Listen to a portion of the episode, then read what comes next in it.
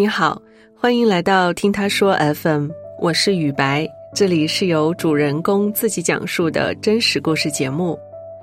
这个春天，上海团长火出了圈。疫情下的上海，居民足不出户，衍生了一波团购的热潮，而团长就是社区团购的灵魂人物。他们的挺身而出，大大缓解了居民对基本生活物资保供的焦虑。本期故事，我们采访了一位美食界的资深媒体人尤兰达，她目前居住在上海浦西徐汇区。或许是出于职业的使命，又或许是在邻居们的需求推动下，她成为了一名团长。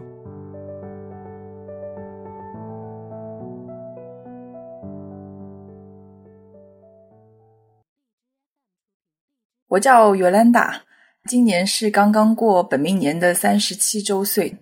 我现在是在上海，一直是在做美食媒体的工作，大概从事这个职业已经有快十年的时间了。现在拥有自己的公众号，经常分享一些关于美食和旅行，还有一些生活上的故事。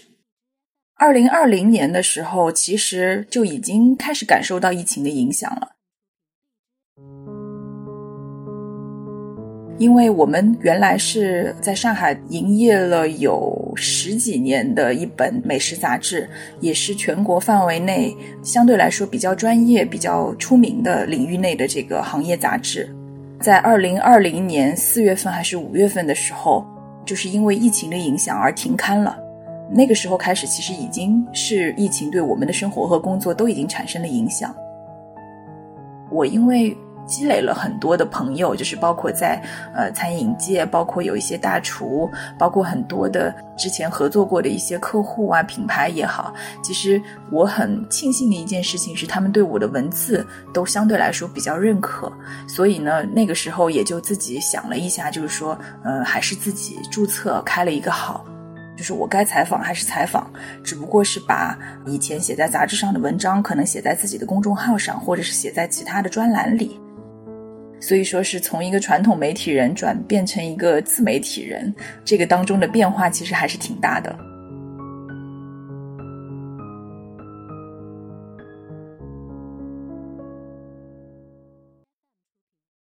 大概去年八月份到十月份左右，就全国范围内就是此起彼伏的有一些零星的疫情爆发，这个呢其实已经影响到一些出差了。所以是有一些影响的，但是呃没有影响这么严重。到了今年的时候，可能真的是会感觉到影响非常大。三月份左右的时候开始，上海的疫情开始严重了。大概是三月十五、十六号开始，小朋友的学校里发现说有哪个班级可能是家长是作为密接的密接，所以呢学校里面率先停了两天课。然后呢，三月十六、十七封闭了一个四十八小时，十八、十九再封闭了一个四十八小时，然后就开始无限循环的，就是这个二加二加二，就一直在封闭。照理说，在三月二十九号的时候，上海是还没有封闭的。原来呢，我是作为媒体的代表，在三月二十七号的时候，也是我生日的当天，从上海要飞到澳门去。本来呢。我的计划是说，在家里先过一个生日，然后再飞到澳门去，所以订的是一个晚上的航班。然后呢，提前一天得知晚上的航班取消了，改到下午，那我就跟我爸妈说，那我们就中午过来吃饭。吃完蛋糕，我可能直接就去机场了，因为下午四点的飞机嘛。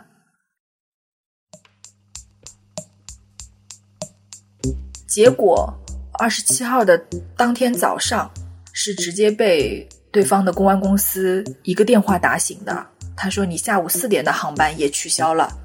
现在只有中午十二点的航班。”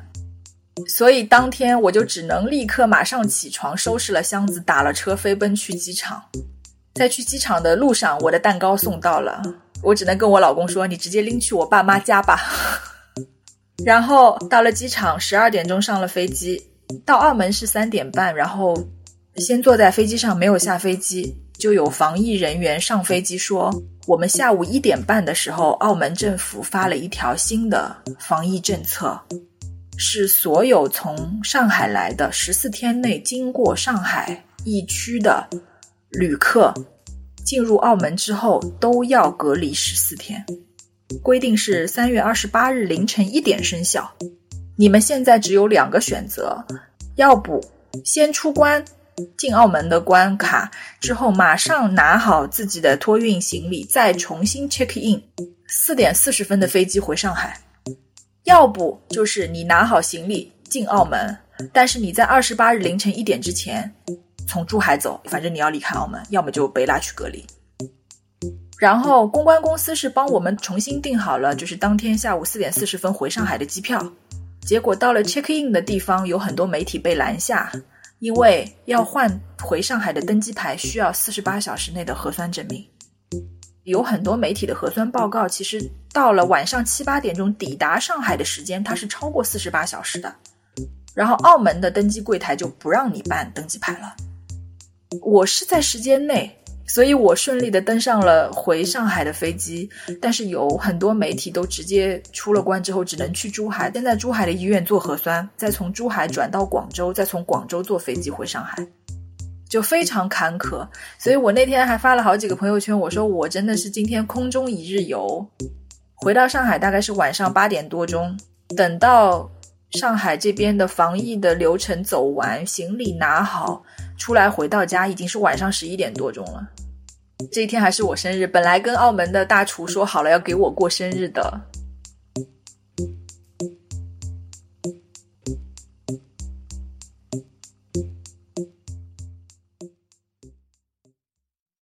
再到了三月底，就其实开始完全封闭了。通知的是三月二十八号到三十一号是浦东全境封锁。然后呢？四月一号到五号是浦西全境封锁。接到这个通知的时候，我们其实已经有一些感觉，说可能这个事情没有这么简单结束，因为知道四月一号要关起来嘛。那所以呢，就是二十九、三十、三十一号这三天，就是附近的很多菜场绿叶菜其实是脱销的。我那个时候是想不存一点不行，就是冰箱里没东西，心里不踏实。再说我们家还有个小朋友，你至少每天荤素搭配要给他保证。那个时候开始就有和朋友一起做一些团购，其中有一个是浦东那边的朋友分享过来的，他们有一个农舍的蔬菜，可能一箱就是二十斤，应该是二十九号左右下的单。那个东西其实我到最后的时候都没有抱希望，因为到了三十一号的晚上，可能七点、八点、九点一直等都没有到，但是没想到最后是十点多到的。然后再给我爸妈家也送了一点，我妈那个时候还开玩笑说：“有你这箱菜过来，不要说关到四月五号了，关到四月十五号都够吃。”结果没想到现在一关就关到二十号都还没有开，没想到那箱菜是很救命的。四月一号的时候开始封闭，原来是说关到四月五号，因为大家相对来说都是比较相信上海的，而且上海是一直以来都是一个说到做到的城市。所以也有很多邻居们只备了四月一号到五号的东西，所以就造成了从四月三号还是四号开始，在迟迟收不到是否解封，甚至于每天都是临时收到通知说，哎，今天要做核酸，明天要做抗原了，怎么怎么样？这个时候开始，大家心里就会有一点慌了。四月三号的晚上，挺晚了。那个时候群里就有一位妈妈就说：“我们小朋友现在大概是一岁多，但是没有备足牛奶的量，所以现在呢已经是在吃以前可能三四个月、四五个月的时候没有吃完的那些奶粉了。就是说，问问看大家是否有渠道可以说买到新鲜的牛奶。那个时候呢，我正好是在朋友圈看到光明牛奶那个时候出了一个社区的团购。”我其实就是顺手把这张海报转到了群里，它是有一个起订量的，必须要满三千块钱才可以送。我说大家看看是不是有需求，可以去尝试联系一下看这个团购的牛奶。然后呢，这个群里就开始有一些吵了，就是有的人觉得说，哎呀，你就算是有小朋友，你憋个两三天不喝牛奶也不会有事嘛。喝水也好，喝米粥也好，那以前人家不喝牛奶也是这么活下来的嘛。还有一些人呢，他觉得啊，我们现在是全部都阴性的小区，但是周围有好多小区都是阳性的，包括现在在外面送货的那些快递员也好，货车司机也好，不能保证它是绝对安全的，就会有反对的声音说啊，不可以做团购，大家坚持一下，反正四月五号不是五号就是八号肯定会解封了。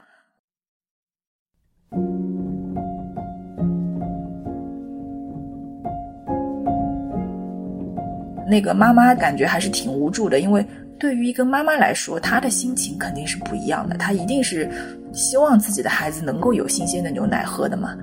所以呢，后来我就单独去敲了那个妈妈，我就跟她说：“我说你不要去在意群里这么多人说的话，那有一些人他可能没有孩子，他不能理解就是我们做妈妈的这个心情。如果有需要的人确实是多，那这个团购其实是可以做的。”我后来就直接加了联系人的微信，我就问他，我说，呃，我是一个在上海一直做美食媒体的这样一个人，我们小区现在有这样子的需求，他就把我拉进了光明的社区团购的一个专门的群，流程就很清晰了，每一样商品要多少样，然后总价是多少，满三千，OK，你小区的地址留下来，我们负责配送。后来我就去业主群里也说了，我说现在光明牛奶是 OK 的。如果有需求，可以在群里做接龙。结果没想到，这个接龙一开始就一发不可收拾。大概四月四号早上吧，上午十点钟左右，其实就已经有统计出来过一个名单了。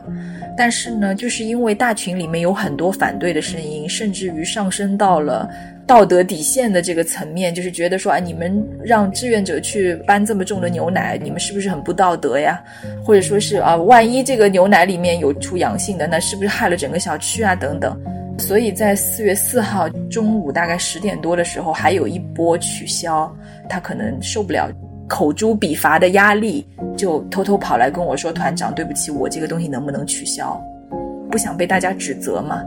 我当时就是在群里面，我就跟他们说，你们要取消的，就提早跟我说。我现在这个单子开到，比如说几点几点为止，在这个之前你们来取消的，我都接受。那所以当时群里面还有成批的一条一条的这个取消的消息。其实说不难受是假的，那肯定是有点难受的。但是呢，我觉得我相对来说还是比较平静。我们最后可能团了有四五千的量。确实下单成功了，就是我先把款垫了，然后我再到群里去收款。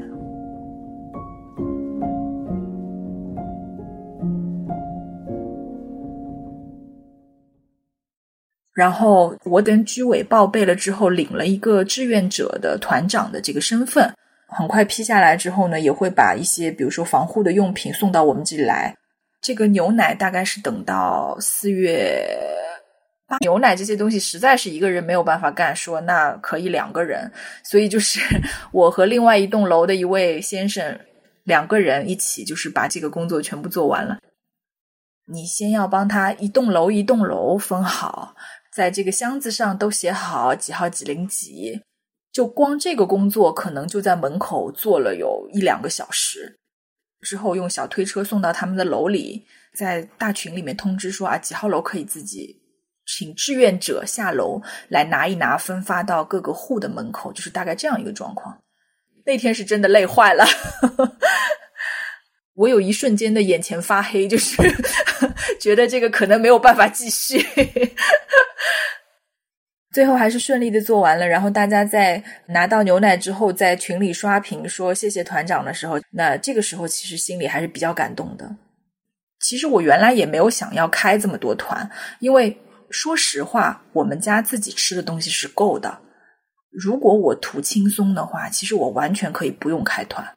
但是呢，确实是有很多人他真的是揭不开锅。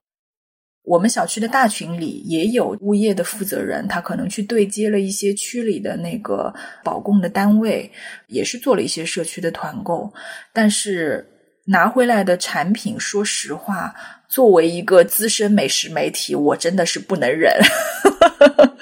就是水果拿回来有烂的、缺斤少两的，有甚至于发霉长毛的。这个东西在我看来，它甚至于不能拿出来当一个商品。那几天我们家真正缺的是鸡蛋，所以呢，我就在我们小区物业的这个保供的团购当中团购了一板鸡蛋。但是拿回来之后，首先三十个鸡蛋。用到前天全部用完，一共有四个是臭的，然后呢，蛋黄完全是浅到看不出颜色的状态，是品质非常差的鸡蛋，而且价格又很高。所以呢，那个时候我就觉得说这个事情不行，因为我们小区是学区房，里面有很多小朋友。那你如果拿这个品质的东西拿给小朋友们吃，其实是有很大安全隐患的。疫情的情况下，很多医院都关着的，你甚至看病都没地方去。当时就想说，我有一些东西，如果我们家需要的话，我就在小区里面开团。毕竟做美食媒体这些时间这么多年，那手里也是有一些资源积累的。包括有很多餐厅，他们现在不营业，但是他们可以提供非常优质的食材给你做成食材的 package 送到每个小区做社区的团购。所以呢，我就会把这些资源拿出来 share 到我的群里面。我就说这些，因为我可以确保它品质是好的，斤两是足的，给小朋友吃、老人吃一定是没有问题的。发布了之后呢，也确实是有很多人有需求要，所以就是赶鸭子上架了，就是等于把这个事情就接下来了，然后就一团一团、一团一团不停的在团，就变成了团长。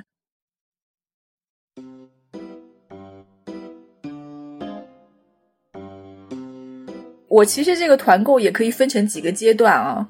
直接可以套用马斯洛的那个需求金字塔。这个阶段大概是在四月四号、五号吧，到四月十号左右这个阶段，基本上是囤菜囤到四月五号准备解封的这一批人，他都已经没有东西吃了。就是我要鸡蛋，我要牛奶，我要肉，我要蔬菜。我先是找了一个认识的农场，他们有八十八块钱的蔬菜的礼包，团购了一次之后。哇！大家群里面都疯了，为什么？因为所有团购，包括小区的这个物业，就是呃社区的保供单位团购来的东西，不是土豆就是萝卜。但是我这次从农场直接找来的团购，全是叶子，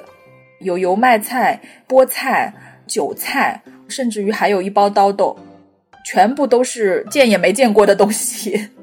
所以。那个时候开始，就大家都非常想在我这边团东西。这段时间就是团了一个蔬菜，团了一个牛肉饼，团了一个虾，然后团了一个面包。到十五号、十六号这是第二阶段，那大家就是需求肉，所以呢，我就团了上海的红肠、炸鸡块、冷冻的鸡翅膀，团了冷冻的牛肉。这个时候也确实是靠杂志的这个媒体的资源去运作。直接找了冷库的负责人，从冷库里面把直供这些餐厅、酒店和航空公司的这些牛肉、牛腩全部都拿出来做小区团购，就是品质是一流的，价格是还 OK 的，不算太贵的，到货的时间也是我可以控制的，但是是外面市场上没有流通的不零售的货品，基本上一日三餐不用发愁了。大概从十八、十九号开始，大家就开始有精神层面的需求了。啊，我要吃蛋糕，呃，我要喝咖啡。后面陆续又开了一个芝士蛋糕的团，又开了一个咖啡的团。然后昨天大董也开始做社区团购了嘛，烤鸭的半成品的礼盒，只需要拿回来再把它加热一下，就直接可以吃的那种。昨天又开始团大董，然后我说我们现在小区的餐桌水平已经是遥遥领先于全上海百分之九十的小区了，已经吃上大董了，所以大概是这个情况。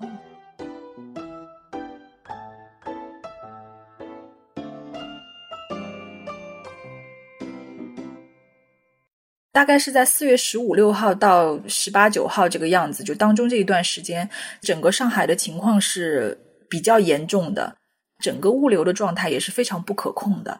比如说，我是十二号到十四号这三天里面可能会送货，就是从早上五六点钟开始，一直到凌晨两三点都有可能到你的小区门口。包括有些司机会跟我说：“哎呀，路上碰到拦路，说要现场做核酸。”做完核酸之后，等三个小时，报告出来了，你才可以继续开车走的这种情况。所以说，必须要在这三天的时间里面，手机始终保持能够接通的状态。因为一旦你的手机不能接通，它可能就跳过你开去下一个小区了，因为它实在是送不过来。收获时间的这几天当中，我都要神经衰弱了，因为睡觉都不可以把手机关成勿扰模式，也不可以关静音，反而要把手机音量开到最大，因为就怕吵不醒自己。有一次是已经洗完澡，十二点半吧，快一点钟的时候，已经在床上躺着了，突然来电话说：“哎，我到你们门口了，你下来收货。”那也没办法，就只能再换衣服下楼。然后那次送的还是生鲜，就是冷冻的产品，因为我儿子已经睡着了，所以就只能把他一个人丢在家里，然后就我和我老公下去分拣。我得把每家人家的东西按照表格上一袋一袋分好，然后送到每栋楼去。本来白天正常的送到每栋楼去，我只要放在楼下一楼的过道里面，发个消息让他们自己下来拿就好了。但因为那天是半夜里面，只能说问门卫要了他们每栋楼的门卡，分好的一袋一袋都放在居民的家门口。再在群里面告诉大家，我已经放到你们家门口了。你们明天早上不管几点起来，第一时间开门来拿这个东西，否则坏掉了会容易坏掉。那所以之后再回到家，可能已经要两点多，要快三点钟的时间了。那天回到家之后，就直接瘫在床上，我说你也不要叫我再去洗一遍澡了，我说让我睡吧。我觉得我家里人都是挺支持我的。我妈就发消息来问过我，她说：“哎，是你现在在帮他们团吗？”我说：“是啊。”我说：“因为既然有这个渠道，我就干脆帮他们团了吧。”然后我妈当时就发了消息跟我说：“她说，嗯，她说你为小区做了一件好事。她说，但是你一定要注意自己防护。”他们的态度其实还是相对来说比较支持的。我老公其实也是，就是有的时候太晚了、太早了，可能本来说好要一起来分装的志愿者，可能微信上喊不到或者怎么样。就只能靠我老公下来帮我，所以我觉得有家人的支持非常重要。其实我真的是很感激我们小区里的这些居民，包括我们的居委的负责人。到目前为止，我的这些团都进行的还算是蛮顺利的。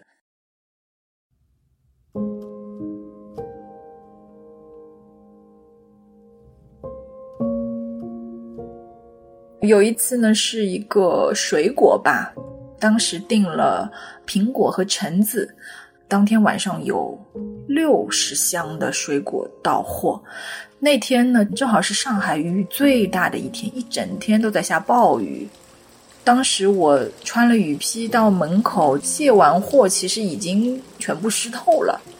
喷洒完这个消毒液，在等过半个小时，要准备把这些水果进行分发的时候。在门口做执勤的两个志愿者就说：“哎，水果一共六十箱，他说你一个女孩子肯定不行，我们还是叫人来帮忙。”然后呢，那天又是晚上要十点多，快十一点了嘛，发了消息在团购的群里之后呢，就马上有人说：“哎，我老公下去了，开车帮你送。”我一开始呢还会觉得说：“哎，又下雨嘛，然后这些又是。”从货车上下来的水果啊，会不会把汽车弄脏啊，或者怎么样啊？人家就非常热心说没有关系的，车子他说脏了擦一擦就好了。再说关了这么多天都没有发动过这个车子，发动一下好的，一直放着车要坏的，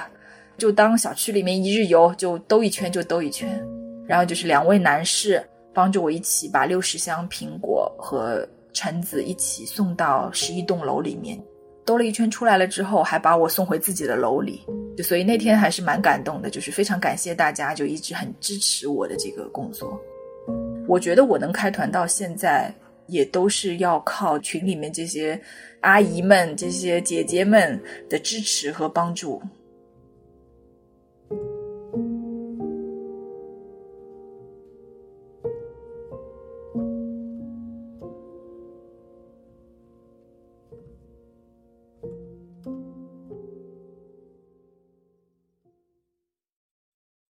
以前的话，像我们住在这种高楼里，基本上除了有小朋友的家长会相互来说串串门，或者是隔壁的阿姨，那可能相对来说比较熟一点之外，其他的其实是不太认识的。但是就是这次疫情之后呢，就发现大家其实好像相互沟通也多了，甚至于有一次我自己在楼下走在院子里的时候，突然有一个不是我们楼的。一个阿姨就过来，哎，她说，嗯，你是不是若兰？她说你是我们的团长吧？她说，哎呀，我一直在你的团里买东西。她说，哎呀，你的东西太好了。她说，你以后什么时候开团，我还是要跟你买东西。就是会有这种邻里之间好像拉近了距离，就是很暖心的这种时刻。就是有一点好像回到了以前住在那种老的里弄里面啊，大家邻里之间都是互帮互助的这种状态，所以我觉得这个状态还是很不错的。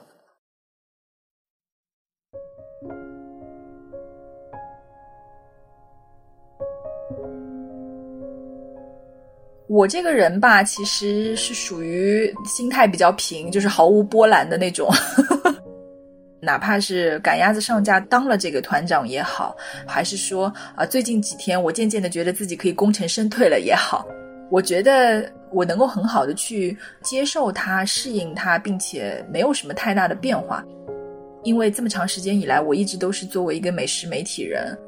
可能也是自己的一点点小的使命感和责任感吧，就是觉得说有必要要保护大家的餐桌上的水准，不能因为疫情而受到降维打击。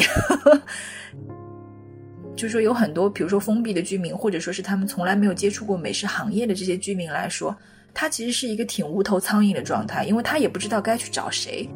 那当他冰箱里的东西越来越少的时候，就会产生焦虑。之后就会产生很多负面的情绪。那当有很多人的这些负面的情绪积压，同时发泄到这个小区的群里之后，你就会觉得整个群的状态都是非常差的，不是在吵架就是在抱怨。所以呢，在这方面来说，我觉得作为一个团长，不光是餐桌上的水平可以帮助大家有所提升，更重要的一点是。吃的好了，心情就会好了，你就不会再去有这么多的负面情绪，去说我去抱怨政府啊，抱怨社区啊，抱怨什么？虽然确实有一些东西他们可能做的是不到位，但是在这个大疫情当下的这个环境当中，可能还不是我们去拼命的抱怨的这个时间点。我现在觉得我就是在努力把我们小区的整个。状态平稳住，大家都有吃，那生活的这个品质不受影响，就会把负面情绪压小一点，给到街道的、给到社区的压力也会小一点。希望这一段黑暗的时间快点过去吧，黎明总有一天会来。但是不管这个黑夜多漫长，希望大家都能在家好好的。